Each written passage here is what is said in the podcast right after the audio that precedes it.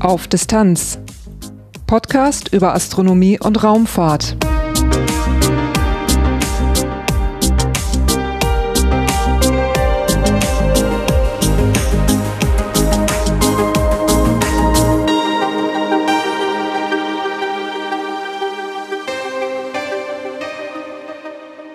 Hallo und willkommen bei Auf Distanz. Dieses ist Episode 39, erschienen am 26. September 2018. Am 3. Oktober soll der Asteroidenländer Mascot auf dem Asteroiden Ryugu landen. Dahin gereist ist er mit der japanischen Raumsonde Hayabusa 2. Heute geht es im Titelthema um genau diese beiden Missionen. Danach folgen einige astronomische Ereignisse und Veranstaltungstipps und zum Schluss gibt es wie immer ein paar Hinweise in eigener Sache. Durch die Sendung führt sie Lars Naber. Titelthema Am 27. Juni 2018 erreichte die japanische Raumsonde Hayabusa 2 den Asteroiden Ryugu. Damit war ein wichtiger Meilenstein erreicht. 3,2 Milliarden Kilometer hat Hayabusa 2 zurückgelegt, nun bewegt sich die Raumsonde Information mit dem Asteroiden. Hayabusa 2 wurde am 3. Dezember 2014 gestartet, ist also schon über dreieinhalb Jahre unterwegs. Hayabusa 2 hat eine spannende Mission. Die Raumsonde soll einige Aufgaben erledigen und dann zurück zur Erde kommen. Die Zahl 2 im Namen der Sonde ist dabei natürlich kein Zufall. Es gab bereits eine Vorläufermission namens Hayabusa. Die wurde 2003 gestartet und erreichte rund zweieinhalb Jahre später den Asteroiden Itokawa. Dort konnte Hayabusa Proben von der Asteroidenoberfläche nehmen und schließlich zur Erde bringen. Das klappte zwar nicht problemlos, aber es klappte. Mit drei Jahren Verzögerung erreichten die Proben dann im Juni 2010 die Erde. Damit waren das erste Mal Proben eines Asteroiden zur Erde gebracht worden. Mit an Bord von Hayabusa war auch ein Länder, der sich auf der Asteroidenoberfläche bewegen sollte. Es gab allerdings Probleme und der Länder ging im All verloren. Hayabusa 2 greift viele Ziele von Hayabusa wieder auf. Auch bei dieser Mission möchte man Proben sammeln und zur Erde bringen. Insgesamt sind außerdem vier Länder mit an Bord, darunter der deutsch-französische Länder Mascot. Er soll am 3. Oktober auf dem Asteroiden Ryugu landen. In der Nacht zum 6. Juli wurde Mascot eingeschaltet. Zu diesem Anlass gab es an diesem Tag dann eine Pressekonferenz bei der deutschen Raumfahrtagentur DLR in Köln. Ich sprach mit Christian Krause. Er ist Operations Manager am Raumfahrtnutzerzentrum Musk des DLR in Köln und er weiß über die Mission von Hayabusa 2 und Mascot natürlich gut Bescheid. Das ist eine Follow-on-Mission auf Hayabusa 1, die schon erfolgreich ähm, bei dem Asteroiden Itokawa war. Diese Mission jetzt wird also zu einem anderen Asteroiden, einem S-Type-Asteroiden durchgeführt werden. Hauptziel dieser Mission ist eigentlich Sample Return. Das heißt, man versucht Proben des Asteroid, der Asteroidenoberfläche aufzusammeln und zur Erde zurückzubringen, um sie hier in Labors auf der Erde im Detail untersuchen zu können. Das ist aber auch noch nicht alles.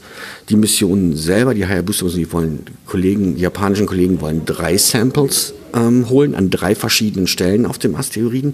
Sie wollen neben Mascot auch noch ähm, kleine eigene Lander auf der Oberfläche absetzen und Sie wollen auch auf den Asteroiden schießen. Sie haben ein kleines Explosive dabei, mit dem sie versuchen, einen Krater in der Oberfläche zu erzeugen, aus dem sie dann oder im Umfeld dann noch eine Probe mit nach Hause nehmen können. Also sozusagen Material aus etwas tieferen Schichten der Asteroidenoberfläche.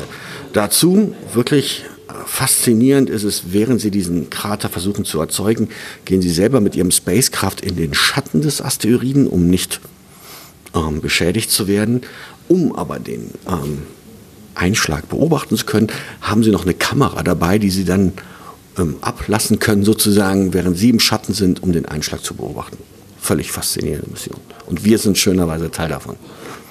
Diese Probeentnahme, wie ist da der Ablauf? Wie nimmt man Proben von einem Asteroiden? Ähm, das ist in dem Fall auch, das gesamte Spacecraft wird auf die Oberfläche abgesetzt. Das ist mehr so ein Touch and Go. Es geht wirklich eigentlich sehr schnell. Dann ist da so ein kleines Projektil, ähm, das durch sozusagen wie so ein Rüssel geschossen wird und die Teilchen ähm, schießen hoch und kommen dann in so eine entsprechende Landekapsel hinein, werden dann verschlossen.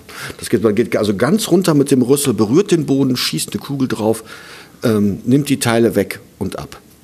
Es ist im Prinzip so ein, ich hüpfe drauf und springe sofort wieder ab, aber wobei es jetzt kein, keine Hüpfbewegung ist, sondern er, er nähert sich vorsichtig an und entfernt sich wieder. Äh, genau, es ist ein Touch and Go, das heißt, man äh, sehr vorsichtig, sehr präzise allerdings auch ähm, berührt man dann halt mit dem Spacecraft die Oberfläche und während man sie berührt, hat man nochmal so einen kleinen sozusagen Auslöser, um die Teilchen hoch zu wirbeln ähm, von der Asteroidenfläche. Was geschieht alles in einem, in einem Movement sozusagen. Hayabusa 2 ist ja schon eine ganze Weile unterwegs, äh, gestartet 2014. Sie ist ja gar nicht eigentlich so weit von uns entfernt, hat aber über drei Milliarden Kilometer zurückgelegt. Äh, was ist in der Zwischenzeit passiert? Ja, also das ist nicht ganz so einfach. Wir können jetzt nicht ähm, direkt hinfliegen und vor den Asteroiden fliegen. Was man macht bei solchen Manövern ist ähm, unter Zuhilfe natürlich ähm, sogenannter Trajektorien Correction Manöver, die also vom Spacecraft selber kommen, auch ein Swing by. Also die Kollegen von ähm, JAXA haben einen Erdvorbeiflug benutzt, um ihre Bahn und ihre äh, Geschwindigkeit zu ändern. Und dann pirscht man sich sozusagen langsam von hinten an den Asteroiden ran, bis man eigentlich im Prinzip so Art Mitfahrer ist mit der gleichen Geschwindigkeit um die Sonne kreist. Also es war das Bemühen, sich äh, dieser Bahn anzunähern. Exakt.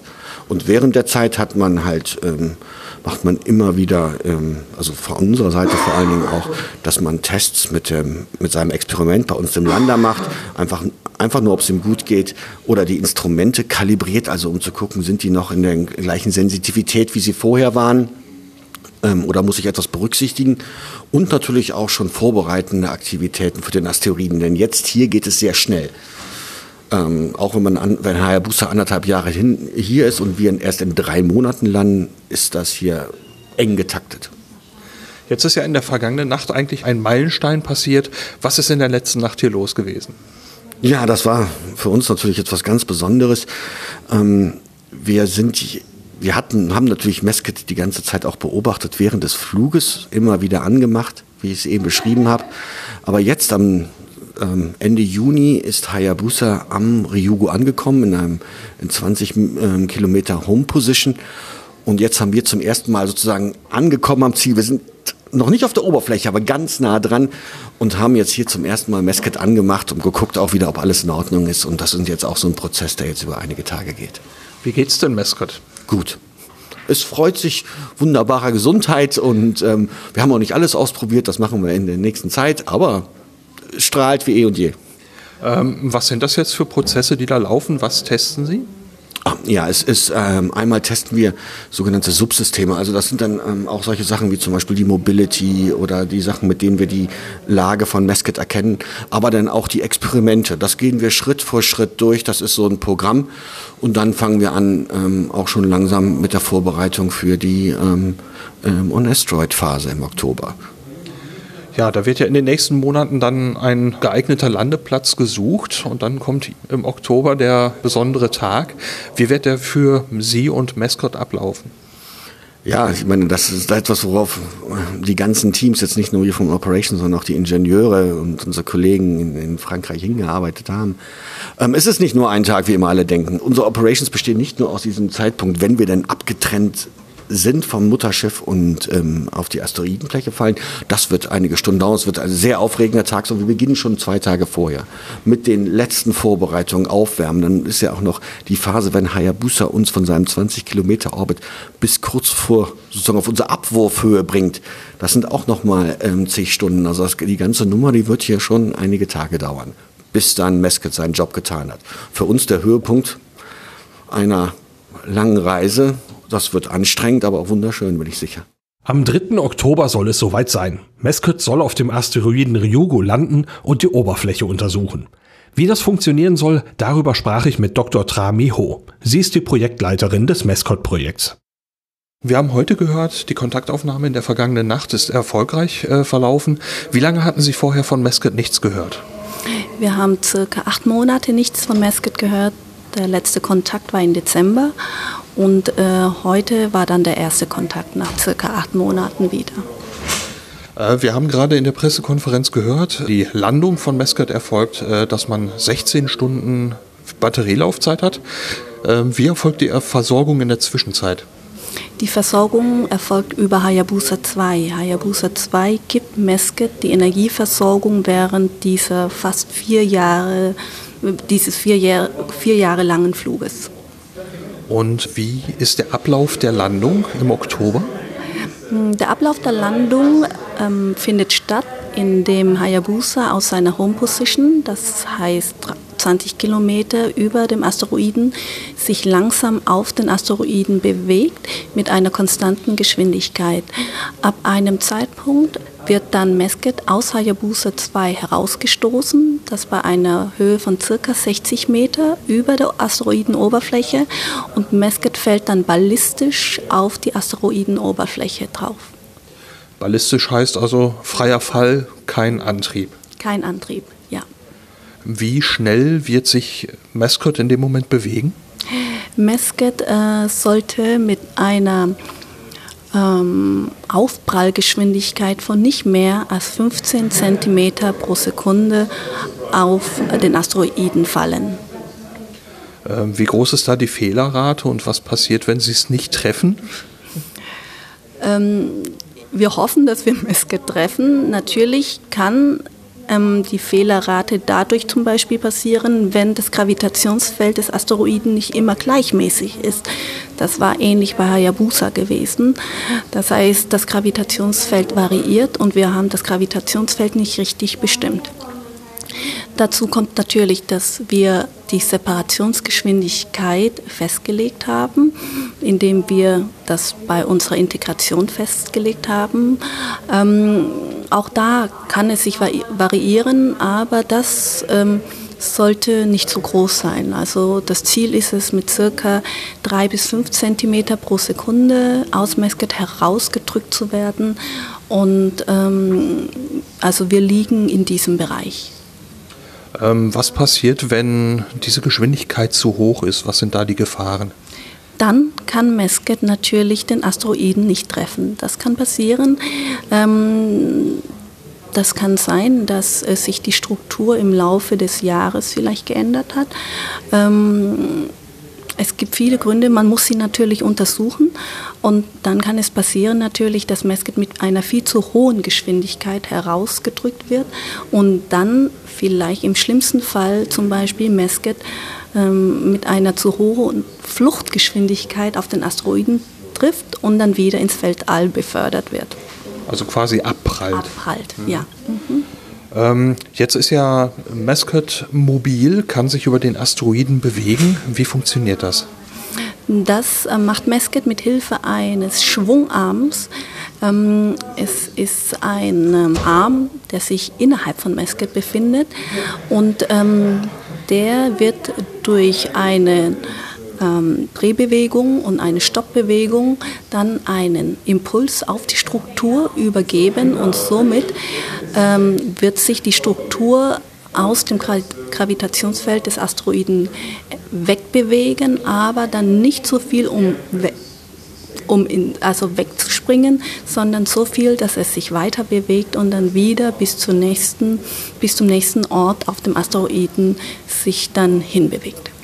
Wenn er da so über den Asteroiden springt, wie groß kann so ein Sprung dann ausfallen? Wie weit kann er hüpfen? Also unsere Simulationen besagen, dass wir bis zu 70 Meter weit über die Asteroidenoberfläche springen können. Mit einem Hops? Mit einem Hops, ja. Mesket hat ja jetzt auch Instrumente mit an Bord. Können Sie da ein bisschen was beschreiben? Was, was ist in Mesket so eingebaut?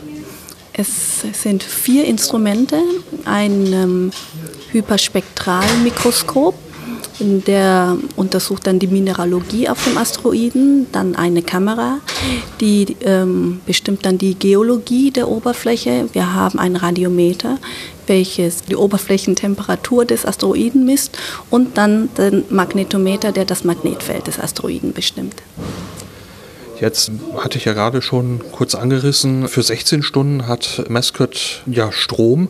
Wie kann man sich diese 16 Stunden vorstellen? Die 16 Stunden werden ausgenutzt bis zur letzten Sekunde. Und äh, danach ist dann auch vorbei mit Mesket? Also er bleibt dann dort? Mesket bleibt dann dort, leider ohne Batterie, also ohne Energie. Ja. Bei Philae und der Rosetta-Mission war es ja so, dass es äh, hilfreich war, den Lander noch zu finden, um Messungen von Philae in einen Kontext zu bekommen. Äh, ist das hier so ähnlich? Wird man versuchen, Mesket auf dem Asteroiden noch zu finden?